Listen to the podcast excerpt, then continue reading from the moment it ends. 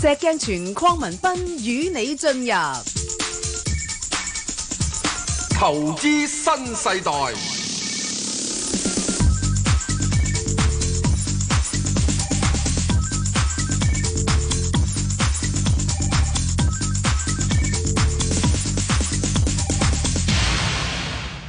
好，翻嚟外匯啦，請嚟咧高寶集團證券有限公司嘅執行董事啦，李慧芬小姐。喂，李小姐，你好 Hello，石 Sir 好，大好家好。嗱，麻煩你啦。琴晚就新鮮滾熱辣啦，美國嗰個就業數據出咗嚟啦，當堂對息口嘅睇法咧有啲改變嘅。咁好唔好同我哋做啲分析咧？好啊， 好啊。嗱，其實一陣咧就話係尋日個數據就大家都預咗唔係咁好噶啦，因為其實咧就誒佢星期四已經出咗誒 ATP 噶啦嘛，已經係咁，所以變咗咧就話咧嗱，而家咧原本啲人就誒諗緊地方就話七月尾係唔係會減息嘅？係咁咧嗰個嘅預期咧就哇好犀利啊！好似講到咧係八十 percent 以上，有啲就話一百 percent 都會係減息咁樣噶啦。 100啊，咁一百嘅係啊，一百 一百嘅零點二咪一百啊，嗯，0.25 100啊， 0.25估80啊，係啊，一日估0.25 80就係估呢個，哇，50點子零啊。點五啊嘛，零點五係冇啦，啊而家錯冇乜點估啦，而家點估啫？冇冇估啦，係啊，估親嗰個都係，係，即係傻嘅。作估，作咗估。係係啊冇。係冇錯，因為一定即係即係只可以唔好話一定啦，就只可以講就話誒而家上即係零點五斤，真係冇乜可能啦，因為你唔可能咁短時間上十二月就已經係即係加完息嘅話，你半年時間就即係減半厘息，咁即係你舊年係加錯咗啦，係係咪啦先，？嗯咁一一係就話係嗰個嘅呃誒經濟環境係急轉向下得係好急好好快咁樣樣嗯。咁 OK 啦，嗱，如果七月尾真係減零點二誒阿李小姐嘅啊話咧，李小姐，我講一樣嘢啊，嗱，嗯。你一樣啊，你唔好睇死話美國佬唔會減0.5啊。嗱，點解啊？唔好睇死啊。因因為特總統琴日都講㗎，佢話如果美國減息嘅就唔個指數唔止停喺呢啲位㗎啦，唔係呢個問題啊，嚇攞翻嗯我啲老本行啊，加利福尼亞州地震，關係咩事啊？嗯。做咩事啊？地震好。加州喺禮拜五係啊係有呢十年嚟以嚟最強烈嘅地震級嗯係啊數，，但係你破壞性大唔大先？呢個只係啊 alarm bell，哦，即係叮，仲未到當即，係你覺得佢仲會有力勁啲嘅？一定喺。即係咁啊！我唔可以一定講今年啦，即係作為做地質佬咧，係啊，你你呢行通噶常嘛？呢樣嘢就係係啊加減三百 年。係啊， 即係你好穩陣喎咁啊。喂，咁咁你啲股票我睇唔到噶咯？你加減三 百年，係啊，即係咁之但係問題俾就係你呃晒咁咪？係啊，咁只係突然之間佢唔係加減三百年咧，誒即係加減三小時咧，哦，係咪咁啊 因為呢一個咧，嗱，大家又即係覺得我係好癲嘅一樣人係。自從一九九五年嗯，我訪問過即係美國啲地質佬之外，去美國同躲對嘅地質佬之後，係啊佢哋已經話美國喺墨西西比河啊，係應該要有一次係大嘅哦振幅。哇，咁之但係我哋能唔能夠為此係而唔去炒嘢啊？係啊又唔能夠噶嘛。係啦係啦咁你而家好多時就一定要點咧，就係即係經常要執生咯。係冇即係錯，佢冚唪唥都冇呢個嗯跡象嘅，你就唔理你個地震啦。你有個跡象就我今次啊，嗱又講埋一樣嘢啦，係順便講埋啊，即係見你咁樣樣，我爭你嗰啲蟹，我而家今次一次話唔俾你知， 轉咗食蟹咩？你兩個輸輸咗個蟹啲蟹俾佢啊嘛，咁耐都未食。嗱，我話俾你知啊，有啲人講又係地質佬講㗎嚇，如果喺 Yellowstone Park 黃石公園黃石公園個 Old Faith 係啊，係爆嘅話，哦，係美國可以冇咗一半。哇，啊嗱，呢地質佬嚇你㗎嚇，係啊，啊咁係啊，我都覺得就係呢個會唔會有可能發生啊？嗱，我咧哇啊，你你唔好講話有冇可能發生，而家全部美嗯國嘅地質佬都都要問緊，點解嗰個 O 飛再唔係五分鐘、十分鐘爆一次，一乒乓乓、嗯乒乓乓、乒乓乓、乒乓 乓，就係咁 啦。講完，即係我意思嗯指咧，喺呢度咧，除咗有特朗普嘅不可測性咧，係。仲有美國嗯 誒底下岩漿嘅不可測性。咁你全世界都好多嘢都不誒係嘅，呢個好多不啱可嘅。測㗎啦。 no no no，喺呢個地地啊係啊震方面講，而家即係喺整體嚟講咧，誒、呃整個地球係進入咗一個哇相對活躍嘅地震地震時期。不過我哋講緊呢個地震佬嗯講緊咧啊係幾百萬年嘅，哇係啊，冇錯。 希望我哋嗯誒唔係唔係希望我哋應該就冇乜機會見到啦啊，希望我哋冇乜機會見到啦。咁我哋真係應該要學習啊，點樣去面對呢啲不可見嘅係啊，你一九三零年代關西大地震係咯，係咪啊？嗯係啊咁一九七零年就唐山大地震，係啊，點估到樣咩？點樣保持呢個心境平安咧？有一樣嘢叫走得快好世 界啊咯，走去邊啊？係啊走去邊度係啊先？邊度係落係啊台？呢啲慢慢啦，呢啲慢慢講啦，啊呢啲嘢係咪啊？喺呢度㗎咋，石 Sir 唔使周圍走㗎。係咪啊？我知道啊，所以我一樣照樣 股照炒，係啊，係嘛？係啊，地照震。係啦，冇錯。冇問題嘅。好不過咧，即係好多時有啲嘢咧係需要，我覺得就話即係唔好講到咁死實，啱，係一定係，要嗯。好，啊，好，咁啊，嗱， 啊，好。誒，咁講-我哋我嗯，哋假設性假設性地震啊咧就係呢個嘅係林地 係啊震。咁三百咧年，七月尾咧就假設性咧就係減呢個嘅誒四分一嚟啦，即係零點二五啦。就話咧，咁其實誒，我嗱，我覺得就話係問題。點解你唔講假設我覺得減息嘅話呢性？點解唔假設性地呢個七月連你嗰四分一你都唔減咧？其實我係覺得七月尾係唔會減息㗎。係咯全世界得一百 percent 嘅話咧，咁我係咯，點解你違心咧我就明唔明啊？？點解你要講啊？假設一定要一日七月底要減要四分之一嚟咧？阿細 Sir，所以我-所以佢不停喺度強調係假設性，一喺我自己心目中嘅嗰地方咧，咁係咯，阿李小姐呃我李-李小姐-李小姐，嗱，我-啊，我話俾你聽，係。人好多時呢，係受到自己一啲嘅，誒，先入為主嘅嘢呢，影響咗佢行為。石 Sir 而家呢，就因為佢揸咗個put，咁所以佢而家- 我唔係呢個問題。佢-佢而家好想美國唔減息。唔係呢個 咁樣嘅，係好多人都講緊呢個嘅減息啦。其實你要睇翻佢後面嘅經濟嘅數據，佢係支持唔到佢減息嗯住。即係你話九月佢減咧，喂，咁啊，十月石 Sir，減，你唔可以就咁我覺得就咁都睇個合理，就業合理，數九月減，據㗎嘛。合理。你仲有其他嘅其他嘅經濟數據啊嘛？好，其他-咁啊，好啦，係啊。咁你點睇呢？好，對於嗱，如果美匯而家？俾我俾我講嘅話咧，咁我又我又唔違心啦吓，咁我講兩個 version 啦。嗱，喺嗯係啊我自己心目中咁好啊嘛呢其實我 我就覺得咧係唔會減息嘅。哦個原因地方咧就係第一，舊年十月先至係誒加完最後一次息，咁你半年時間就去減息嘅話咧，咁你即係舊年係加錯咗。啊，咁第真二地係舊方咧年加就錯話嘅噃，係。我又覺得 O K，嗱第二地方咧就話係中美而家下個星期咧就會開展呢一個嘅談判啦。咁變咗地方咧就係大家嗱，當然我下個禮拜我唔覺得佢有啲咩落實到嘅，但係咧永遠都係表現到咧係向好向好咁樣樣。嗯咁美國係唔係夠膽喺七月尾就減息啦？因為如果你所有嘢傾掂數嘅時候咧，嗯，你嚟緊嗰個嘅經濟狀況嘅時候咧，未必係繼續向下嘅喎、咁你如果你而家係減息，跟住之後又加翻息，你即係好好好咁反覆，我又唔覺得似美國嘅作風咯。咁所以我自己認為咧就係、七月份應該係靜觀其變嘅。咁嗱，跟住之後你九月份減息嘅話咧，我就覺得係合理嘅。係咁所以我自己認為咧就七月尾係唔會減息。好。不過而家既然坊間個個覺得地方應該係減四分一利息嘅話咧，咁我哋就用假設真係減四分一利息嘅時候咧，係點樣睇啦？咁我咧就話，以我無論啊，李你小我姐哋今，年我又阻咗你。係嗱，呢個係好啊啱嘅，即嗯係就算咧坊間，如果坊間一估話要減四樣一嚟咧，千祈唔好逆坊間嘅嘅嘅嘅意見係去啊，做冇錯，你要順大勢去做，你只係去到最拉尾咧，懸崖咧，你就要勒馬，就等其他人就撈入去。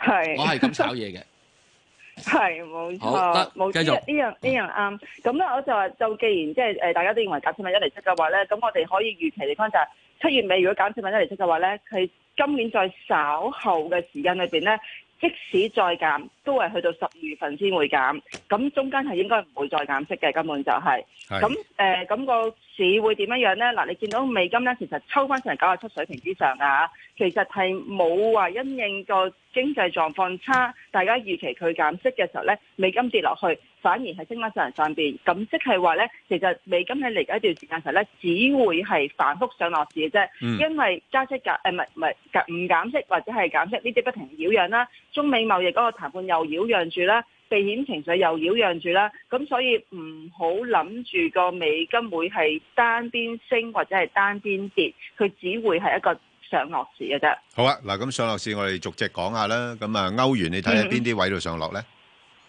呃誒嗱，歐元嘅話咧，其實就有少少咧，就係、誒、偏遠啲啲嘅。咁可能因為美金誒、長翻少少啦，所以就偏遠啲啦。係咁我覺得就話你始終歐洲嗰邊個經濟狀況嘅時候咧，其實係而家又睇緊佢會減息噶啊嘛。咁所以歐元應該咧就會係，因為佢過十年咧都冇冇反彈到啊經濟狀況。嚇咁所以嚟緊差嘅話咧，佢就只個歐元只會係反覆向下。當然都係嗰句啦，就話既然美金係上落市嘅話，咁歐元都係反覆得嚟向下嘅話咧，唔會大跌啦嚇。咁所以就話，如果要沽貨嘅話咧，其實就喺一點一二五零之上就可以考慮沽出，但係個目標唔係好多嘅啫，都去到一點一水平嘅啫，其實係。係1.1度。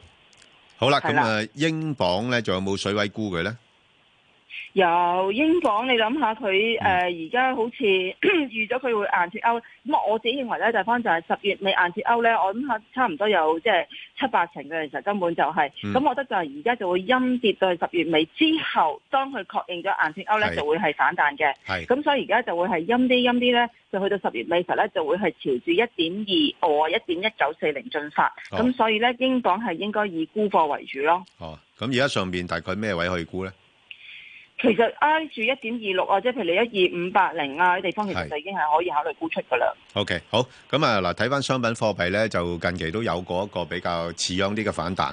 咁但係好似、嗯又好似完咯噃。咁啊，先講澳元嗯先啦。澳元咧都曾經嗯上到去零點七樓上噶嘛，係啊，係嘛？咁而家又回翻落嚟啦跌。翻落嚟。嚇，咁你睇係啊，會冇錯。落落翻咩位度咧？誒，其實咧就話一零點七至到零點七一呢個水平嘅時候咧，係就比較大啲嘅阻力區嚟嘅。係咁所以佢誒、呃反彈咗之後嘅時候咧，其實都要向下。咁而家其實都係嗰句個阻力位，因為已經唔係零點七，係零點七零五至零點七一，所以我覺得就係咧，你要七點零點七樓上先可以沽貨嘅。嗯咁向下嘅話咧，其實都係落翻去零點六八邊緣嗰啲地方啦。又係嗰句，澳元係比較牛皮一啲，咁你誒、係呃、無論揸貨沽貨都好實咧，都要盡量挨邊啲，否則嘅話咧，你個利潤空間就會係好少嘅。 OK，好啊。咁即係暫時都係一個幅度裏邊上落啦。咁啊，嗯紐元又點咧？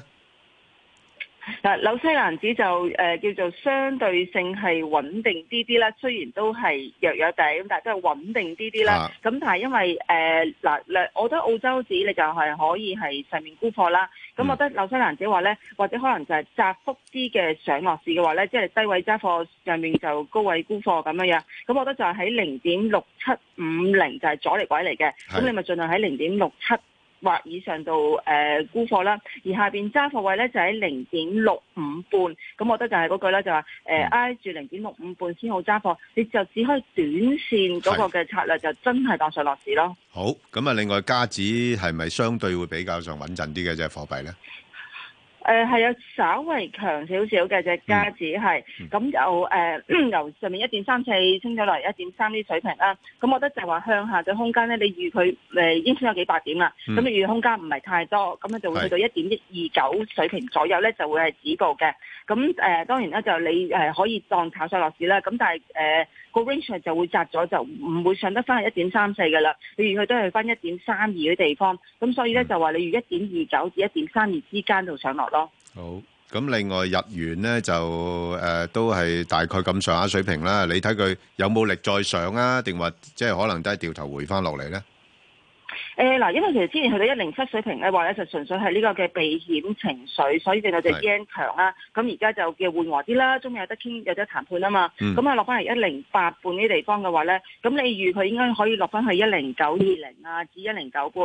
但係因為我認為中美係唔會咁快傾一掂數噶嘛，又不停咁樣長期擾攘噶嘛，啊咁所以隻 yen 咧唔會大幅下跌嘅。佢都係上上落落咁樣，咁你預一零九半就已經係止步㗎啦，嗯咁所以就只可以當一個上落市咯，又係。 OK，好啦，咁啊，而家一零八半嗰邊都都係難、難做啦，中間位咧係咪啊？仲加難做啊！如果你真係係啦想做嘅話，就一零八邊度沽貨咯。好，咁啊，講翻金啦，咁啊，金啊近期衝咗上去試咗高位啦。咁啊，嗯頭先聽你嘅分析咧，似乎個美匯咧暫時又唔會跌得太多住。咁會唔會係金冇會錯借勢做少少調整俾我哋買咧？誒、會啊！我覺得就話佢落翻嚟一三九一三八零嘅地方啦，因為其實佢上次衝咗上去誒一四三零之上就回翻頭話咧，咁其實仲打緊底嘅，準備下次就會升穿㗎啦。係咁所以就話一三八零左右地方誒至一三八五啦，就可以揸貨，就中長線持有，就搏佢升穿嘅話咧，咁啊第一站目標一五二零，跟住最終目標千八蚊咁樣樣咯。誒，誒幾時到啊？大概如果千八蚊你估？如果一五二零嘅話咧，你預佢年底啦，至出年嘅年初。咁但係如果你話係千八蚊嘅話，都要過多幾年啦。哦，過多幾年。哦，但係整體嚟講個趨勢都係向上嘅，以你咁嘅分析。係啊，冇錯啊，轉緊趨勢向嗯必上定需要過因為咗佢已幾經六年年嘅啦。橫行咧，已經可能可能係二零未年升都完㗎啦。得㗎啦，二零年得㗎啦，誒，希可望能咧二零年都得嘅。喂不過一九年見唔到千八，係我知。係啊，今日先唔嗯到，今年一定見不唔不到，過出石 Sir，年後年。石 Sir 幾睇好金嘅，佢成日覺得好似啲央我都行睇好金啊央行都要買金多嘅，係嘛？唔係係啊嗱冇錯我都睇上好轉咧，我只係睇到千四嘅啫。係啊我講完千四咧，我就話我唔睇啦，係啊係你係咪？啊？咁啊點解千四唔睇咧？千四完咗之後夠鐘㗎啦，係咯，落翻嚟嗯應該落翻去一三八零度一三八零就買得過啦，諗諗。諗諗佢。因為呢啲世界變 化，你啊一定，因為而家世界變化大係啊係！我只係講啦，然之後係你到時好多樣嘢睇噶嘛係啊，咁你咧就係啊諗諗，即係如果一三八零咧，我就會覺得可以點咧，我就先買誒金礦股嘅。好，咁咧嗯買金礦股大約一個月到之係後咧，因為金咧嗯係有一樣嘅特性，金礦股係咪可以慢慢升，然之後唰一升，嗯，跟金咧就係慢慢唔升，係唰聲升嘅。嗯，好咁所以當佢係啊一出聲聲咧，同埋金管出聲聲咧，兩樣都要平。 ，OK，好，唔該晒啊，李小姐。投資新世代，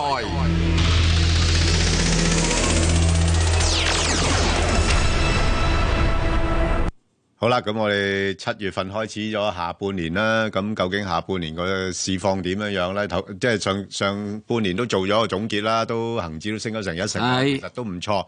喂，咁下半年仲有冇一另外一成升下咧？咁我哋問下呢個油城啦，嗯，油城資產管理嘅首席投資總監陳炳強兄，喂，陳兄，你好，你好喂。油城即係一成咯係咩油 城咩一成啊？喎，普通又話一成， 有好優多錢又橙，普通話又橙啊嘛，一橙咪一一成咯。好覺得吓，好吓，蘇啦吓，好咁啊嗱，誒，你估下半年真係港股能唔能夠真係仲係有啲進漲咧？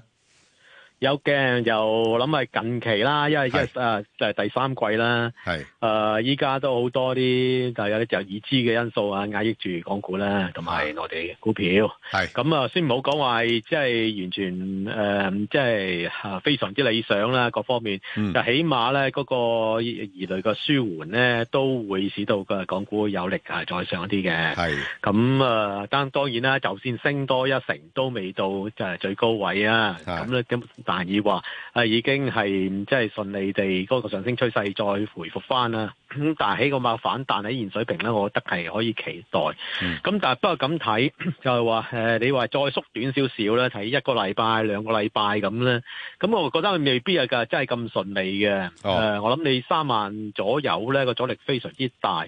咁除咗你話啊，就係嘅之前嘅高位就係嗰度啦。咁第二咧，在於誒嗱最近。你見到嗰、個啊嗯咪談判好似都算係順利咗好多啦，咁但係喺呢個水平嗰啲嗰個股市嘅反應啊，都唔係話即係咁欣喜嘅。係咁我就覺得咧，誒、第一就嗰個心理上未扭轉嘅，嗯第二咧就話誒之前嘅反彈好多都反映咗啊呢呢個水平嘅所謂好消息啦。咁所以咧，我覺得誒、嗯最短嚟講咧，我諗三萬為為止步啦。咁但係稍後。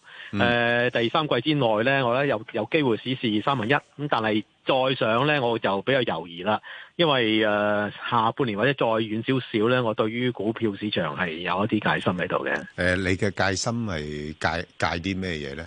即係戒就 就係咪有啲唔方？便講啊？啊，唔係，唔會唔會，一定同你哋講有咩唔好講啊。係啊，我不過我哋公開㗎，我哋呢啲係嚇，係，咁啊我我覺得咧就係誒嗱，股市股股價咧，第一就話當然睇基本因素，就係大家了解。係咁但係同一時間，你基本因素好都好啦，都要睇個價格係咪已經反映好多，咁即係抵唔抵嘅問題啦。係咁啊喺現階段，我哋以美國個股市為例咧，就係誒佢都反映咗好多利好啦，包括之前話所謂減稅啊，嗯咁啊依係講緊即係減息咁樣樣。咁但係嗰個企業盈利咧，就算話係誒唔係差都好啦，咁啊較早時一早已經反映咗呢類嘅嘢㗎，我認為。咁所以咧就話再向上推咧，其實個力度唔係好充分嘅基本因素嘅理由。係咁第二咧就話啊，都唔係，就算基本因素一般都好啦。咁貨幣寬呃寬鬆嘅話咧，錢啊浮起啲嘅資產價格啦咁樣。咁但係誒，依、家再加大嗰個貨幣寬鬆嗰個誒供應咧，都有限度啦。